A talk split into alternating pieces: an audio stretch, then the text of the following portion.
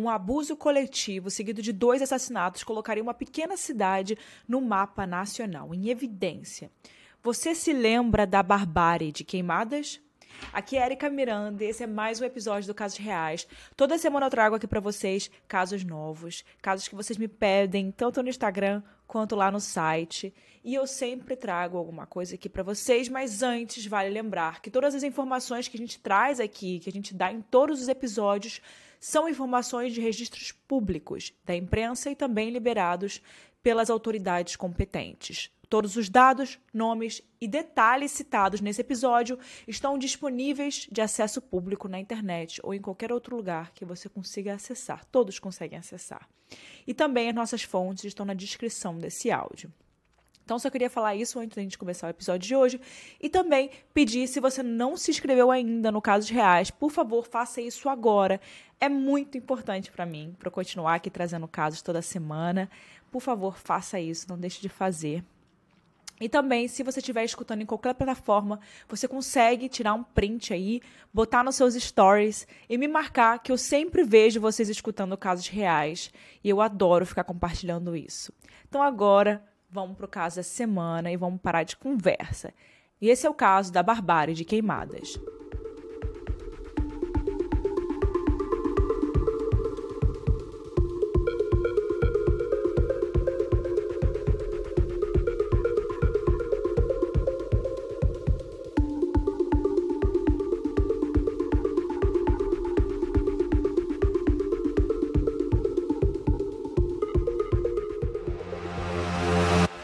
Hey, it's Ryan Reynolds, and I'm here with Keith, co star of my upcoming film, If, only in theaters, May 17th. Do you want to tell people the big news?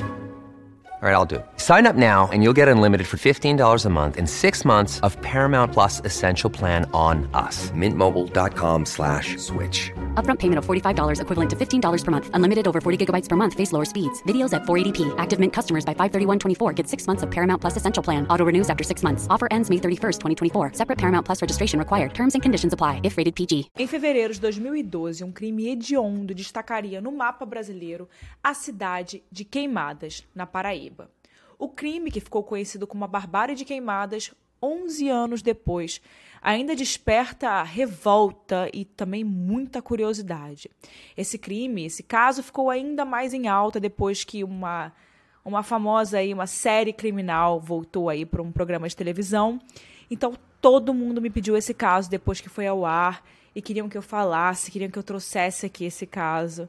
Eu entendo, mas também eu assisti, eu fiquei muito revoltada quando eu assisti, e eu não podia deixar de trazer aqui no Casos Reais, porque eu sei que vocês gostam muito de caso brasileiro e também esses casos que é, a gente fica revoltado, e também porque esse em especial a gente pode ajudar ainda esse caso. Então, fique de olho, preste atenção em todos os detalhes que esse caso a gente ainda pode ajudar.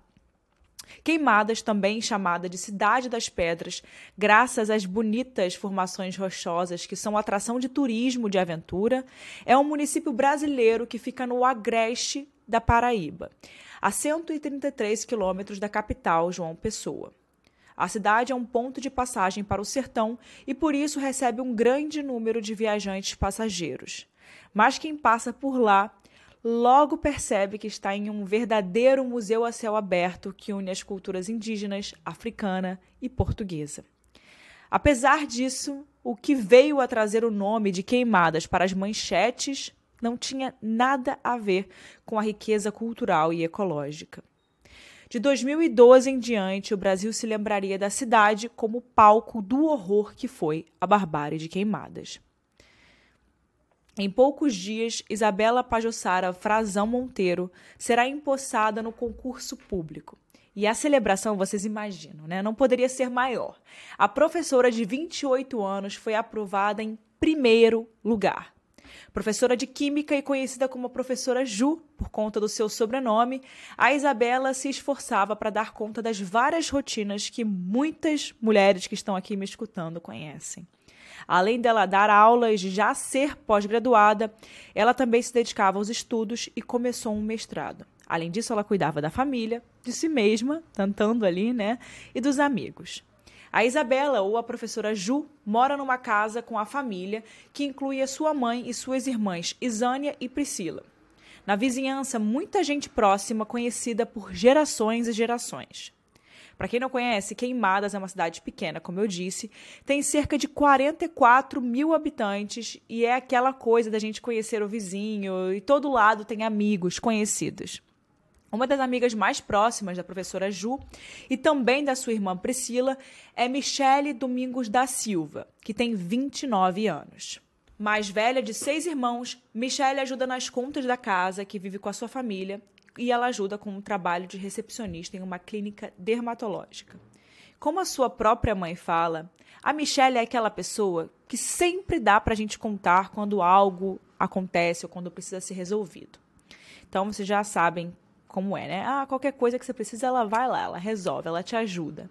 Além de Isabela, Michelle é alguém que está sempre rodeada de amigos, sendo próxima até mesmo da irmã mais nova de Isabela. Em 11 de fevereiro de 2012, Michelle e Priscila foram à igreja matriz antes de uma festa de aniversário de um amigo que elas tinham em comum, onde também estava a Isabela nessa festa. Então agora vamos falar da hora da festa. Luciano, ele estava completando o seu 22º aniversário e a festa já estava marcada para o dia 12 de fevereiro de 2012. O local seria na casa do seu irmão, o Eduardo, onde ele vivia com a esposa, Lilian, e seus filhos, um menino de 7 anos e uma menina de 15 na época. Em uma cidade pequena como a de Queimadas, a casa de Eduardo é vizinha a que Isabela e Priscila moram, e por volta das nove e meia da noite a festa começa. Na entrada da casa de Eduardo está, está estacionado o seu carro, que servia como uma caixa de som. Sabe quando a gente abre ali a parte de trás do carro e a traseira do carro ali, bota o som, um alto-falante lá para tocar e bota ali na garagem enquanto a galera tá lá na varanda, enfim. Estava bem alto e animado e a festa não tinha hora para acabar. Na festa estavam sete homens, que incluía o Eduardo, o Luciano, alguns amigos com idades variadas, de adolescentes até a casa dos 30, e esses amigos eram Abraão, Luan, Fernando, o conhecido como Papadinha, Diego e Everton. De mulheres nessa festa haviam cinco: Lilian, que é a esposa de Eduardo, Sheila, que é namorada de Luciano, e as irmãs Isabela e Priscila, Michele, Vânia e Joelma. Era uma festa normal com amigos, conhecidos, gente que se via há muito tempo, toda hora, que morava perto um do outro. E um dos adolescentes foi até mesmo aluno da professora Ju. Mas o ritmo de celebração estava prestes a acabar.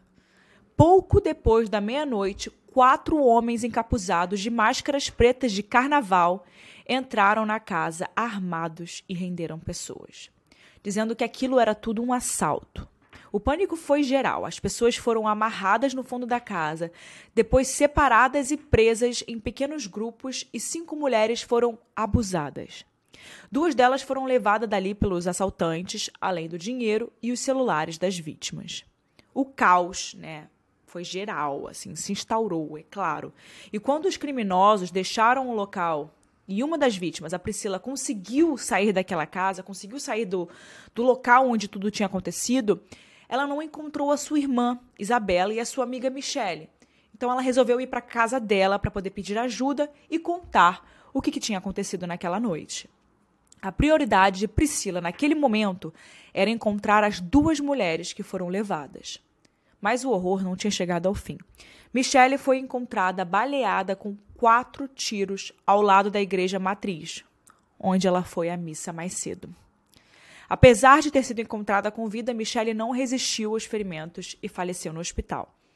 Por volta de 2h30 da madrugada, Isabela foi encontrada sem vida na caçamba de um carro, abandonado na rodovia que interliga Queimadas a Fagundes, baleada com três tiros. Ela já estava morta. A história agora se desvenda num emaranhado que foi rapidamente desvendado pela polícia, graças a Deus, mas muito difícil de entender. Eduardo e Luciano deram parte na polícia sobre o crime, que prontamente começou a investigar e buscar respostas. A responsável pelo caso foi a delegada Cassandra Duarte, que logo achou aquela situação muito esquisita. Ter um caso de latrocínio, que é o roubo seguido de morte, ou mesmo de estupro seguido de morte são padrões comuns. Mas um crime com tantos envolvidos, juntar as duas coisas, chegava a ser sem sentido. alguma coisa não estava certa.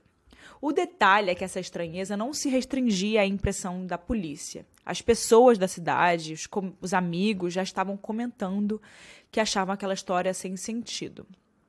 É também por isso que uma das crenças populares da região se fez presente no momento do enterro das meninas. Os corpos de Michele e Isabela foram velados e sepultados no fim da tarde de domingo, na escola Ernesto Francisco do Rego, em que a Isabela dava aula.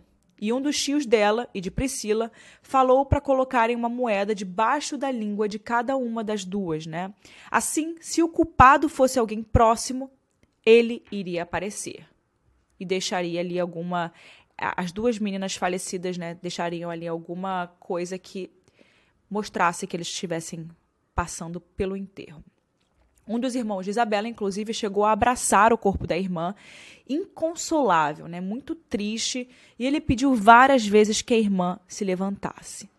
Quando ele a soltou, porém, a camisa dela estava toda suja de sangue. A camisa dele estava toda suja de sangue. E quando eles foram ver, tanto o corpo de Isabela quanto de Michele estavam sangrando. E para as pessoas que estavam ali presentes, era a certeza de que aquilo era um sinal e que o culpado estava ali por perto. E para a polícia também. Um homem que estava acompanhando o enterro das vítimas foi preso naquele momento. A rapidez com que a polícia agiu nesse caso só foi possível graças à bravura de Priscila, né? a irmã de Isabela e amiga de Michele, que deu o seu testemunho à polícia e ajudou a polícia a encontrar os culpados pela barbárie. Das cinco vítimas sobreviventes do crime, o relato de Priscila viria a ser a base para a investigação da polícia, que já suspeitava de que haviam peças muito estranhas, peças faltando, na história contada pelos donos da casa em que aconteceu a festa. A Priscila conta que foi depois da meia-noite que quatro homens entraram armados na casa, usando as máscaras pretas de carnaval e alguns também com luvas pretas, e renderam quem estava presente. As luzes foram apagadas e logo ela e outras mulheres foram separadas e presas. Com as mãos presas para trás das costas, a Priscila tentou deixar as mãos o mais separadas possíveis na hora que a pessoa estava amarrando a mão dela, para que ela depois só fizesse uma força e se soltasse. Mas por mais que ela tentasse, ela não conseguia se soltar para ajudar a ela, a sua irmã e as amigas. A música estava muito alta e colocaram algo na boca delas. Então ela só ouvia o murmúrio da sua irmã, que logo foi levada para dentro junto de Michelle. Priscila não fazia ideia de para onde elas estavam sendo levadas, e a Lilian e Sheila logo também foram levadas. Quando a Priscila foi levada por um dos homens, ela tentou lutar, mas ela não conseguia se soltar. Foi quando ela estava lá que ela ouviu a sua irmã gritar, dizendo, abre aspas, Eduardo, não, não, não, não faz isso. Para que amanhã não vai aguentar isso não. Fecha aspas. O desespero de Priscila só crescia, ela não conseguia se soltar, ajudar a si mesma, a irmã que gritava ou até a Michele. E o pensamento era só um: quem é que vai ajudar a gente? Nessa hora ela começou a rezar em voz alta. E a pessoa que estava abusando dela xingou, bateu e a chamou de safada por estar rezando. Então a fúria de Priscila aumentou e ela conseguiu soltar as suas mãos e começou a brigar com o agressor. Na luta, o agressor deu uma coronhada na cabeça de Priscila, que acabou caindo no canto do quarto e ela acabou fingindo que estava desmaiada. Foi quando ela percebeu que o silêncio né, começou na casa, ela percebeu ali que aquela gritaria, aqueles murmúrios tinham parados, que ela se levantou e começou a procurar pela irmã e por Michelle. Ela se sentiu segura para poder né? Ela estava fingindo que estava desmaiada, então ela se sentiu segura para poder levantar e ver se tinha ainda alguém na casa. A Priscila procurou por todos os cantos, até debaixo das camas, mas nenhum sinal das duas. Foi aí que ela viu Sheila e Lilian saindo juntas do banheiro. E em suas palavras, abre aspas, elas estavam normalzinha, como se nada tivesse acontecido com elas. E elas perguntaram o que foi, o que, tinha, o que, que tinha acontecido. Você viu alguma coisa? E perguntei. Cadê minha irmã e Michelle? Fecha aspas. Vânia e Joelma, que estavam presas em um outro quarto, saíram e também estavam descabeladas, machucadas, chorando e visivelmente abaladas, assim como a Priscila. Quando ela percebeu que ela não encontrava nenhuma das outras duas, ela saiu da casa e deu de cara com Eduardo. Ele logo perguntou o que tinha acontecido e ela só respondeu que estava procurando por Isabela e Michele e saiu correndo para ir para a própria casa. Eduardo ainda gritou para ela perguntando o que ela ia fazer e ela gritou em resposta que ela ia para casa contar para a maninha. Na cabeça de Priscila, a verdade já estava escrita. Ela sabia que tinha sido Eduardo. Mas a preocupação dela naquela hora era encontrar Isabela e Michele. A Priscila não contou esses detalhes nem mesmo para sua família antes de relatar à polícia.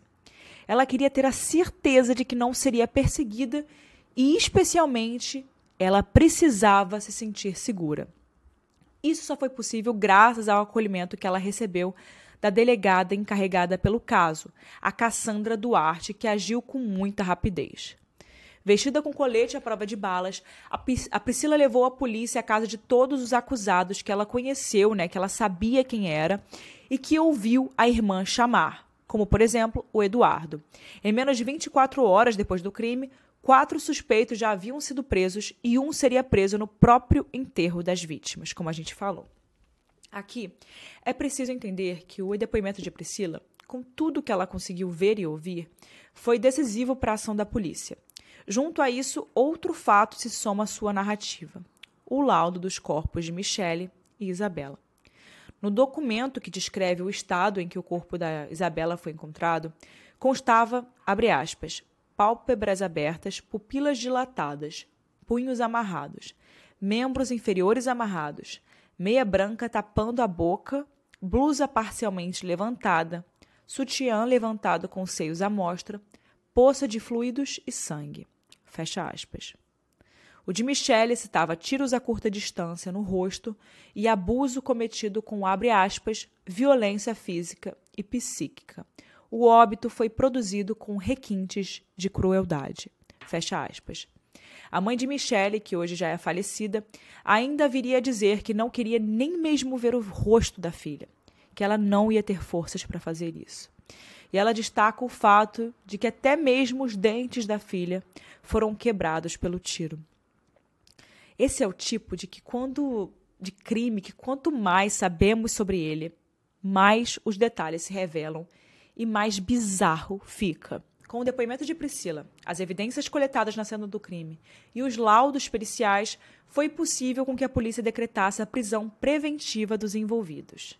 Depois disso, o caso que ganhou repercussão nacional ainda tinha muita coisa para contar. Eduardo dos Santos Pereira tinha na época 31 anos e vivia na casa em que aconteceu aquela festa de aniversário com a esposa Lilian e seus dois filhos. Ele sempre se apresentava como sendo comerciante, e a história contada por ele desde o começo entregou à polícia. O comportamento indiferente demais por um crime tão horrendo que aconteceu na sua própria casa, que não apenas era o dono da casa, mas também amigo de longa data de todas as mulheres que foram violentadas e mortas. Eduardo não era apenas amigo de Priscila e Isabela, como também ex-cunhado das duas, porque ele foi casado com a irmã das duas, a Isânia, antes do seu relacionamento atual, né? O mesmo vale para Luciano, que era amigo e conhecido de longa data da família, e os detalhes não acabam né, por esses dois. Isânia e Priscila contam que a tia de Abrão, um dos envolvidos, era madrinha de Isânia. Luan Outro nome que surgiu nos registros era o fotógrafo da família de Isabela. Fernando, conhecido como Papadinha, era conhecido do irmão de Isabela. Jardel já foi aluno também de Isabela. Chegou até a ajudá-la nas atividades da classe e aparentemente era um menino tranquilo. O pai de Diego era amigo da família e se conheciam desde sua infância. Afinal, gente, como eu já disse, estamos em uma cidade pequena em que todo mundo se conhece. Muitas amizades, conhecidos, são de longa data e passam por gerações. No dia da prisão de Eduardo, a polícia encontrou várias presilhas do tipo enforca-gato, que é uma de nylon, que você aperta assim e ela vai fechando. E essas presilhas elas estavam nas baias que ele criava cavalos e, e são as presilhas iguais que foram usadas para poder prender as vítimas. Foram encontradas também uma espingarda calibre 12, uma arma .40 sem munições, um revólver e um capuz. As evidências só reforçavam o que o testemunho de Priscila já adiantava. O crime tinha sido cometido por homens que eram amigos, conhecidos e próximo de várias maneiras das vítimas. E foi tecendo nessa né, trama de, de envolvidos que a polícia foi descobrindo onde é que a conexão sempre terminava. E ela sempre terminava em um único nome: Eduardo. E os, e os interrogatórios só viriam a reforçar tudo isso. Fernando França, o Papadinha, ele chegou a dizer em uma entrevista que, abre aspas, foi uma armação há uns 15 dias. Armaram essa festa para fazer isso. Só uma brincadeira, para fazer um susto. Para mim, não ia nem chegar a isso não. Fecha aspas. O relato é repugnante pelo modo como ele relata o crime e, gente, você não entendeu errado. Ele disse só uma brincadeira, só para fazer um susto. Você não escutou errado. Ele disse isso mesmo estupro, feminicídio e violência contra a mulher se tornaram, nas palavras desse homem e dos outros envolvidos, nada mais que uma brincadeira, um susto. Nada demais, porque na visão dele, o que deu ruim mesmo, o que chegou nesse ponto, o ruim do que aconteceu, foi a morte e a consequente né, descoberta das ações deles. Não foi todo o crime que, inclusive, foi premeditado. Nos relatos dos interrogatórios, ainda aparece exatamente a menção de Luciano, que, alegando não saber do combinado com antecedência, ele estava muito bêbado para poder cometer abusos e que o irmão logo disse para ele que se tratava de um presente de aniversário. É isso, gente. Isso que você ouviu. Aquilo ali que aconteceu, aquela barbárie, era um presente de aniversário para, para Luciano. Várias mulheres objetificadas, violentadas e mortas, embrulhadas de bandeja, de Eduardo para Luciano no seu aniversário de 22 anos. Segundo a delegada Cassandra Duarte, os interrogatórios também deixavam claro que os dois irmãos tinham interesse sexual nas vítimas, especialmente Priscila e Isabela. Alegaram também, no mesmo tom da fala machista de Papadinha, que tudo não passava de uma brincadeira, que não era para as coisas saírem do controle e chegarem naquele ponto. Aquele ponto é a morte de duas mulheres, duas vidas irrecuperáveis, mas e toda a violência que se deu com todas as outras três vítimas, e mesmo com Michele e Isabela. É brincadeira isso? Como homens adultos podem alegar algo assim? No total, o Ministério Público denunciou 10 homens pelos crimes, sendo Eduardo considerado o mandante. Eduardo é também o único que nunca assumiu nenhum dos crimes, quando todos os outros envolvidos tanto maiores quanto menores de idade, confessaram e apontaram Eduardo como sendo o mentor. Aqui a gente precisa destacar que apenas dois dos homens que estavam presentes na festa não fizeram parte do esquema e foram mantidos presos. Além de Lilian e Sheila, que não foram abusadas por serem esposa de Eduardo e namorada de Luciano, respectivamente, Dois homens foram mantidos presos durante o crime e eram exatamente os parceiros das duas outras vítimas de abuso, Vânia e Joelma. A sentença saiu apenas em outubro de 2012 e condenou seis dos homens envolvidos no crime. Luciano dos Santos, o aniversariante, foi condenado a 44 anos de reclusão pelo estupro de quatro mulheres e participação em mais um abuso sexual. Fernando de França Silva Júnior, o Papadinha, foi condenado a 30 anos de, prisão por estupro e colaboração para violência sexual de mais quatro mulheres. Já Jacó Souza foi sentenciado também a 30 anos de reclusão pelo estupro de duas mulheres e participação no de três vítimas. Em 2020, em liberdade condicional, Jacó retornou para Queimadas e foi morto a tiros em uma madrugada. Gente, eu tô falando desse jeito, cortando a palavra, porque vocês sabem que essas palavras, esse tipo de, de coisas pode tirar minha monetização, pode atrapalhar aí na, no, nosso, no nosso engajamento e tudo mais. Então, é o jeito que a gente encontra de conseguir fazer o nosso conteúdo, tá bom? Então, voltando. Luan Barbosa Casimiro foi condenado a 27 anos de reclusão por ex e participação em mais quatro. José Jardel Souza Araújo foi sentenciado também a 27 anos e Diego Rego Domingues a 26 anos e 6 meses de reclusão por participarem dos cinco extra. Eduardo, o mandante do crime, Foi o único que foi a júri popular e ele foi sentenciado por prisão por dois homicídios, formação de quadrilha, cárcere privado, corrupção de menores, porte ilegal de armas e cinco estupros. Esses crimes levaram a pena de 106 anos e quatro meses de reclusão, e mais um ano de 10 meses pelo crime de lesão corporal cometido contra um dos adolescentes envolvidos no crime. Além dele, três adolescentes que estavam envolvidos nesse crime foram sentenciados a medidas socioeducativas. Se você acha que o nosso Brasil fez um, uma boa justiça aí com esse caso, que a polícia fez tudo certo, que tudo deu certo nesse caso, espere. Tudo deu certo não, né, gente? Mas pelo menos a justiça, a justiça foi feita. Em 17 de novembro de 2020, dois meses depois da morte de Jacó em Queimadas, uma reviravolta inesperada reabriria o caso. Eduardo dos Santos Pereira fugiu da penitenciária de segurança máxima Doutor Romeu Gonçalves de Abrantes, que fica em João Pessoa. Eduardo já estava na penitenciária cumprindo o oitavo ano da sua condenação centenária. E aparentemente ele gozava ali de algumas liberdades, como poder trabalhar na cozinha do, do presídio. Os relatos constam que um funcionário acabou esquecendo um molho de chaves numa da bancada ali da cozinha e que o Eduardo se aproveitou dessa ocasião para usar as chaves para sair pela porta lateral do presídio. Gente, parece até aquelas fugas de cena de filme, né? É, foi isso mesmo. Com as chaves, ele abriu a porta e saiu caminhando tranquilamente no que deveria ser uma prisão de segurança máxima no Brasil. Até o fechamento desse episódio, não existem atualizações no caso que indiquem maiores esforços da polícia para poder prender o fugitivo. A situação que parece não ter engajamento da força policial, com Eduardo foragido há quase três anos, gera incerteza, insegurança e medo nas vítimas sobreviventes. Nas palavras de Priscila, ela tem medo, mas o mais importante desse momento é contar a história para poder preservar a memória dessas mulheres e deixar as pessoas sabendo de tudo o que aconteceu.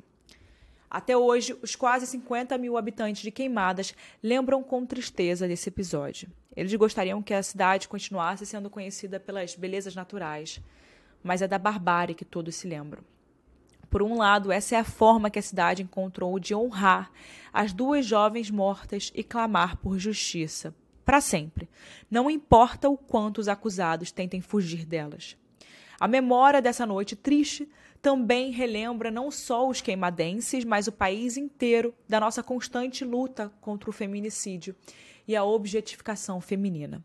Queimadas é o lugar que, em que morreram Isabela e Michele, mas também é o lugar onde nasceu uma revolta popular capaz de eternizar a memória das duas, fazendo com que seu sofrimento jamais seja esquecido pelo Brasil. E se você conhece alguma mulher ou se você está em uma situação de violência doméstica, cárcere ou abuso sexual, ligue 180 e denuncie. A sua ligação para a Central de Atendimento à Mulher pode salvar a sua vida e muitas outras que estejam em situação de risco. E agora chegamos na parte da minha opinião. Lembro sempre né, que essa parte é só achismo, opinião. Não vou. Tudo que eu acho sobre esse caso é, então, eu também quero saber a sua opinião. Sempre tem aqui embaixo de cada episódio, eu pergunto a opinião de vocês e eu todo dia abro para ver a opinião de vocês. Eu adoro ficar vendo a opinião de vocês. Adoro mesmo, tá? Então, por favor, eu quero muito saber a opinião de vocês. É, eu gostei muito como a polícia agiu nesse caso. É a primeira coisa que eu deveria falar. Eu acho que a delegada foi muito boa. Não dá para falar desse caso sem citar a estrela desse caso, né? A salvadora desse caso. A... Gente, essa menina foi um anjo, a Priscila. A Priscila, ela, ela teve a força de sair de uma situação dessa. E ela agiu com uma frieza que eu falo, frieza é, com um pensamento muito bom, ela teve uma reação muito boa em todos os momentos, desde quando começou o caso. Ela foi lá, na hora que ela ia ser amarrada, ela já pensou para poder se soltar. Nenhuma das outras pensou nisso, ela teve esse pensamento é, ela fingiu desmaio.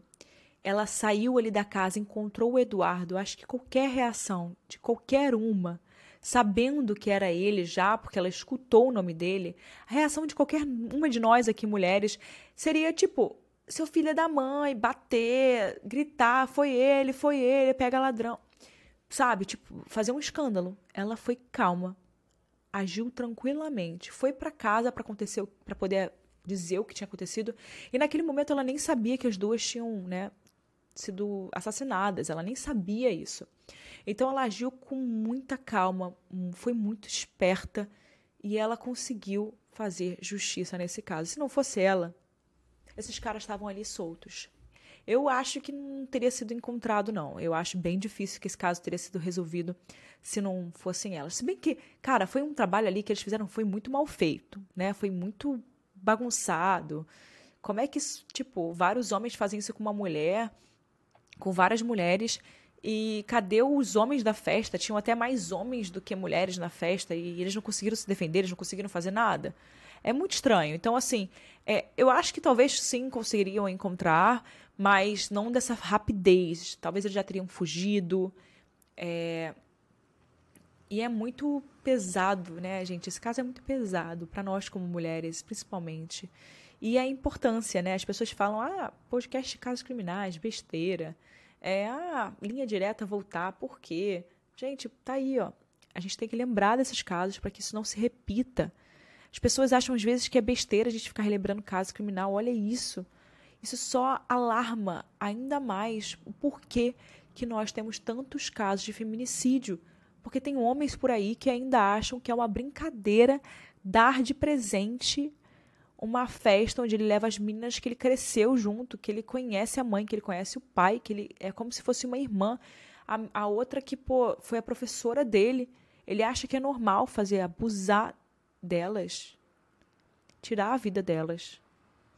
É, essa é, esse é o mundo, gente. Isso é um mundo real. Isso aqui não é. Isso aqui não é um caso real. Isso aqui podia ter acontecido com você, comigo, qualquer uma, sabe? É, então, ai.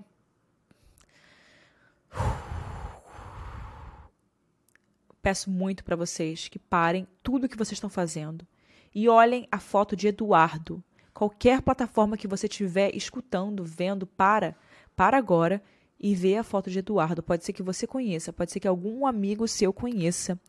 É muito importante que você compartilhe a foto dele. Bota nas suas redes sociais. Alguém que te segue pode conhecê-lo. Ele está solto. Vamos ajudar a prendê-lo.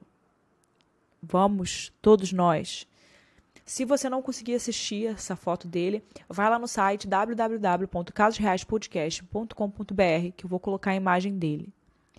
Essa é a nossa missão. Vejo vocês em mais um episódio do Casos Reais semana que vem. Tchau, pessoal. Até o próximo caso.